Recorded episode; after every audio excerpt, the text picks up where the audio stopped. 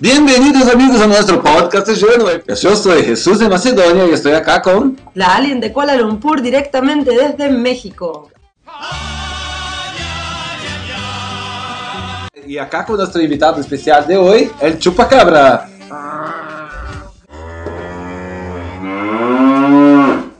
Eso parece Perry de Nito Hinco. ¿De qué vamos a hablar hoy? Hoy vamos a hablar de cosas que dan suerte o no. Entonces, ¿vamos a hablar de supersticiones? Sí, vamos a hablar de chisiones y supersticiones. Sí, porque las chisiones son las supersticiones regulares. Y las supersticiones son las que vuelan. vuelan. Es un superhéroe llamado Tición, Superstición.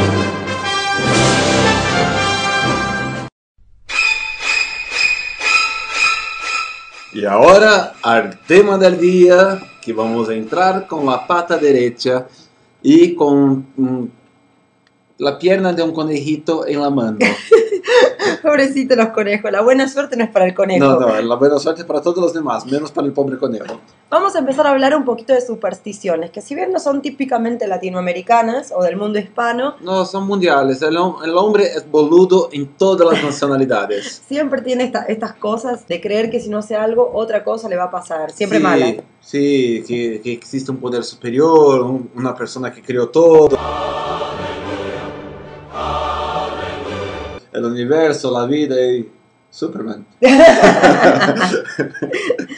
Bueno, vamos a empezar a hablar con la más típica y la más conocida, que es la de el gato negro. El gato negro está es usualmente asociado a las brujas, a mala suerte y a la maldición. Y también dicen que el diablo cuando camina en la tierra se viste de gato negro para no ser reconocido, lo que es malísimo, porque claramente todos ya lo saben. Así que no se oculta mucho. Dicen que anteriormente, mucho tiempo atrás, en la época de los egipcios, los gatos negros en realidad significaban buena suerte. Es verdad. Después con el cristianismo se asoció, como bien dijiste, a los gatos con las brujas y los, el diablo o las maldiciones o los espíritus malignos. Todo gato empezó a ser visto como un espíritu malo y después, ya que, ya que estamos, los gatos negros específicamente, Aparte que los gatos no tienen tan buena personalidad igualmente, ¿no? Son medio malos.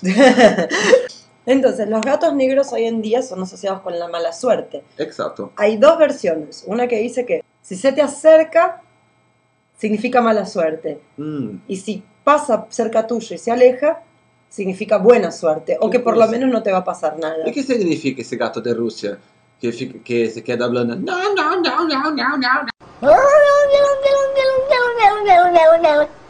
Es un gato terrorífico, ese está Ese sí, poseído. ese da miedo. Eso mete miedo. ese, es, ese es un gato poseído. Pasando a otra, a otra superstición bastante común, es la cuestión de el espejo que se rompe. Uh, espejo siempre mete miedo. Yo cuando voy al baño a las 3 de la mañana prefiero ni encender el- a la luz para no ver nadie detrás de mí en el espejo del baño. Bueno, me estás trayendo a una especie de leyenda urbana con respecto al, al espejo. ¿Qué es lo que significa que se rompa un espejo? Siete años de mala suerte. Bien, significa siete años de mala suerte porque Porque en el pasado era muy caro y difícil hacer espejos y prefirieron hacer eso para que las personas no los rompieran. Ujú. Inventar esa historia. también eh, existe la, la teoría de que por qué se rompen los espejos. Porque recibe un shock de energía mala tan grande que se rompe. Decían que el espejo se rompía, no es cuando vos lo tirás al piso, sino cuando se rompe mágicamente, así que hace crack. Solo por verte. O sos muy feo, Que se mueran los feos. Que se mueran todititos, toditos, toditos, toditos los feos que se mueran. o el espejo no quiere mostrarte un futuro que es tan aterrador que prefiere romperse. Man, mira vos, pero ese de, de Blancanieves No era así. Espejo mágico, dime una cosa. ¿Quién es en este reino la más hermosa? El espejo de la bruja. ¿Se rompe el espejo de la.? No, no, solo pasa malas noticias todo el tiempo. Está allá la Blancanieves, dale una manzana envenenada, yo sé dónde Eh. vive. Es una, una mala pata ese espejo. ¿Qué espejo? Jodido, Era el Google de su época, ¿no? Era. Sí. Era un espejo jodido, el espejo de Blancanieves. Pero la después en. Shrek, en Shrek ese espejo se redime y pasa a ser amigo de los personajes. ¿No es este el reino más perfecto y feliz? Bueno, técnicamente no soy rey. Ah, Telonio.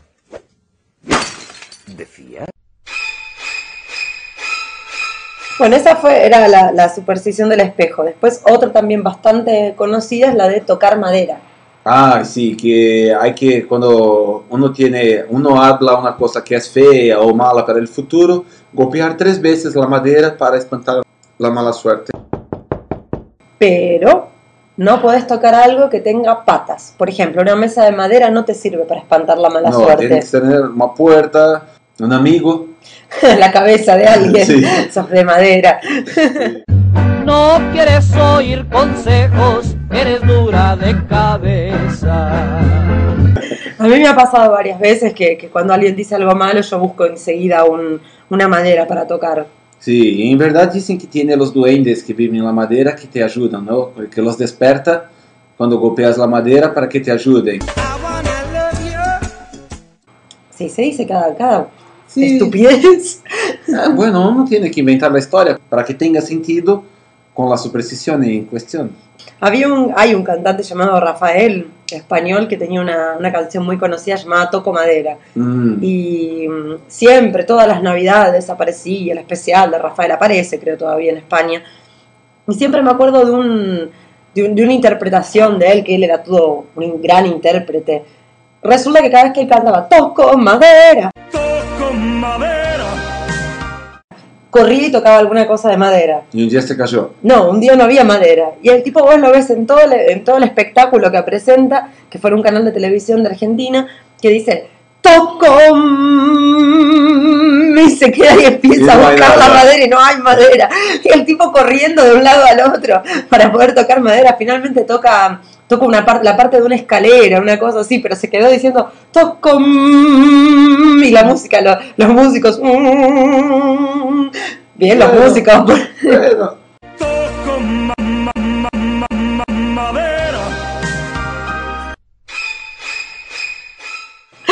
la locura de cada uno, ¿no? Por las supersticiones. Pero vos tener alguna superstición en particular, Sí, la de la sal.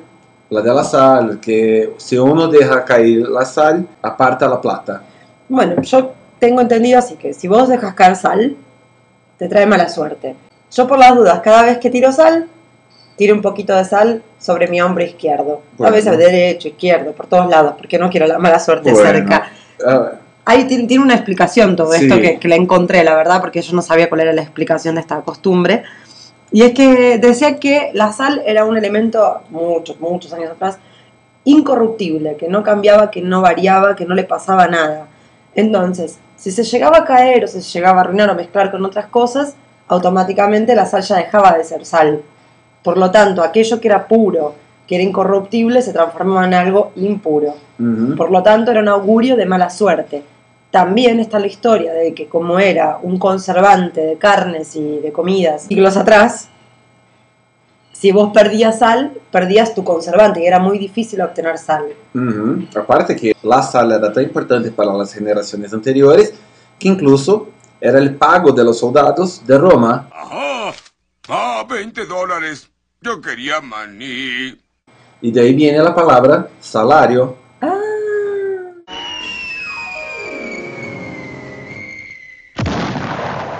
La sal, lario, que era el pagamento mensual de sal que recibían los soldados romanos. yo te digo, a mí me llegan a pagar con sal que te la, pero métetela en el culo. Pero en aquella época era el conservante de tu comida, era... eh, ¡Sabor! Hola. Sí.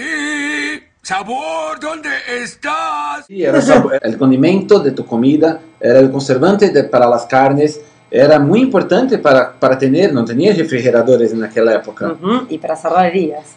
Sí, para cerrar heridas.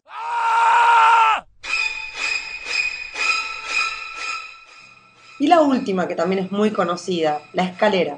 Ay, sí, pasar por debajo de una escalera, mala suerte, mala suerte. Principalmente si hay arriba de la escalera un tipo pintando la pared y deja caer sobre vos toda la pintura, todo, todo el tacho de tinta que tenía. Yo tengo una historia sobre eso. Como dicen que no hay que pasar debajo de una escalera porque te trae mala suerte, yo venía caminando con mi primo una vez hace muchos, muchos años y veo que en el medio de la calle hay una escalera.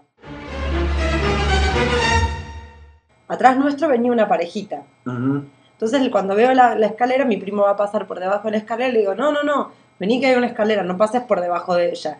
Y el chico de la parejita se empieza a reír y dice, ay, qué supersticiosa, ja, ja, ja. Y él pasa por debajo de la escalera. No dio dos metros, que, se, que mete la pata en un pozo, se Mm. tropieza, se cae, pero se cae tipo arrastrando medio metro más. Uh. Se lastimó todo porque era verano, entonces estaba con una bermuda, con un short y con una camiseta de manga corta. Se lastimó todos los brazos, las rodillas y la novia, en vez de ayudarlo, se empezó a reír y tentado. Y le dice, claro, mala suerte, superstición. ¡Ja, ja, ja!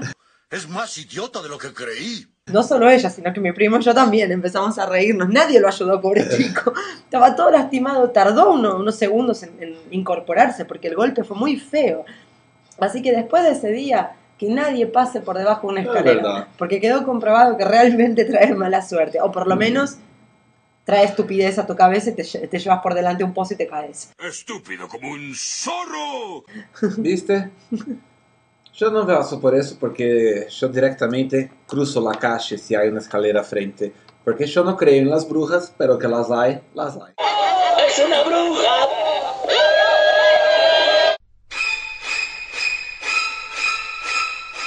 Ya pasamos de las supersticiones que son comunes a muchos países, no solamente a los latinoamericanos. Vamos a pasar a algunos mitos que sean típicamente de América Latina. La Llorona eh, dicen que tiene su, su origen en las culturas prehispánicas, que todas tenían alguna deidad, alguna diosa que era mujer y que era muy hermosa, y que si uno escuchaba su voz, tipo las sirenas, Sí. si uno escuchaba su voz era atraído y era muerto por esta persona. Existen muchas versiones de dónde viene la llorona. La historia es la siguiente. También hay varias versiones de cómo es esta historia, pero la más común es la siguiente. Es una mujer que tenía uno o tres hijos, puede variar, y también estaba casada con un hombre.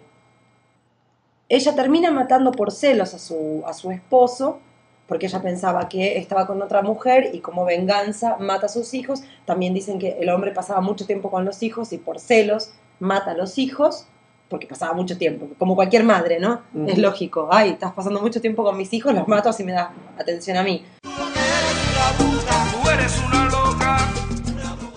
Los mata y después se suicida arrepentida de haber matado a, su- a sus propios hijos. Se cuenta que los mató ahogándolos en un río. Y entonces a partir de, que- de su suicidio, su alma vaga en pena tratando de encontrarlos nuevamente arrepentida. Entonces, ¿qué es lo que cuentan? Que la llorona anda vagando por los lugares cercanos a las aguas, ríos, lagos, etcétera, etcétera, llamando a sus hijos con lamentos. Entonces la persona que se acerca para ver de dónde provienen esos lamentos es muerta por la llorona, que piensa que son sus hijos y los agarra para ella misma. Hay muchas versiones dependiendo del país. Cuenta, leí una historia hace mucho tiempo que durante la época de la conquista los españoles en México habían escuchado esta historia y aparentemente a la noche ellos empiezan a escuchar los llantos y los lamentos de la llorona. Y de tanto miedo que le tienen, empiezan a implementar un toque de queda a partir de las 11 de la noche. Entonces nadie podía salir por miedo a encontrarse con esta llorona y que los matara. Y en realidad era un papagayo. Probablemente.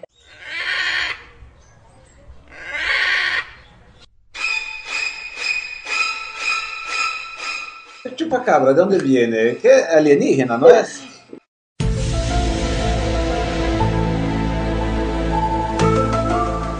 El chupacabra. que Bueno, se cayó uno en Brasil, ¿sabes? sí, ahí dicen que cuenta, Que cuentan fue en que Minas, Minas Gerais, en una provincia del interior de Brasil, que no tiene playas, bien en el centro, y que se comía las vacas y era un alienígena como vos. Dicen que el chupacabras es chiquito, verde, con piel escamosa, con ojos grandes. Es un, un alien reptil, una Sí. cosa así. Cuentan que lo que hace es drenarle la sangre a la- al ganado, a las vacas. Y que ya lo han visto en varios países de América Latina. Hay muchas historias Ujú.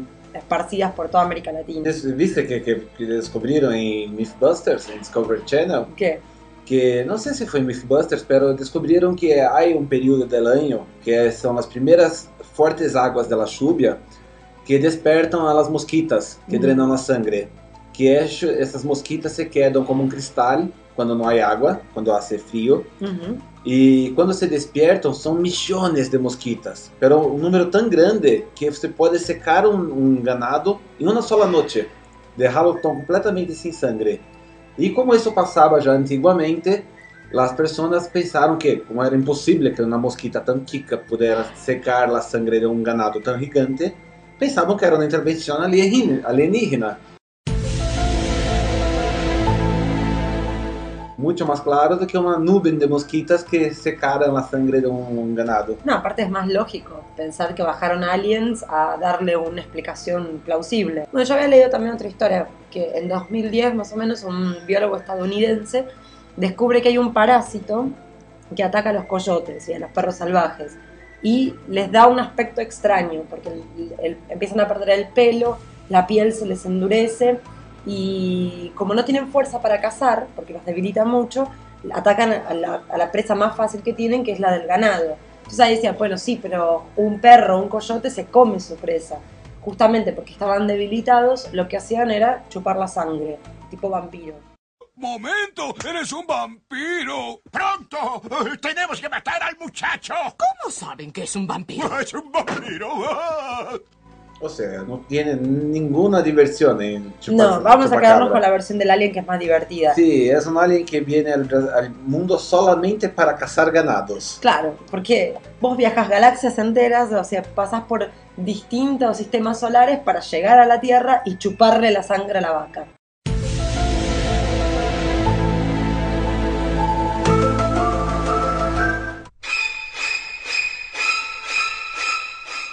Entonces, Jesús, ¿vos tenés alguna historia en la cual no hayas respetado alguna superstición y te haya salido mal alguna cosa? Las, las cosas siempre me salen mal, ¿sabes? es muy difícil que me, sal- me salgan bien naturalmente. Yo, como dije, siempre respeto las supersticiones porque no creo en las brujas, pero que las hay, las hay. Así que yo no prendo las luces del baño por la noche, que no quiero ver Blood Mary en el baño, detrás de mí particularmente, peor, ¿no? Yo nunca paso bajo las escaleras. Yo siempre salgo del edificio con la pata derecha primero. Yo toco la plata con la mano derecha primero para que se conserve. Yo hago todas las, las supersticiones posibles. ¿Y cómo te va en la vida? De- Bueno, no puedo contestar. Por lo menos en el amor todo va perfecto. Ah.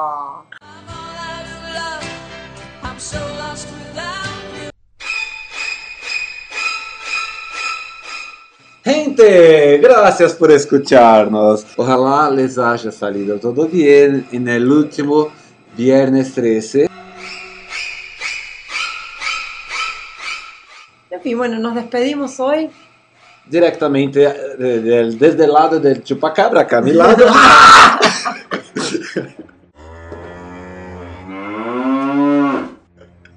¡No soy ganado! ¡No soy ganado!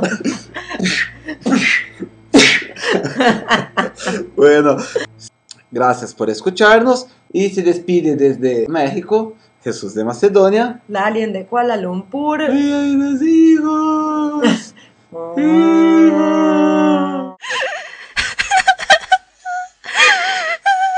Y no respondan al llamado de la llorona. ¡Chao!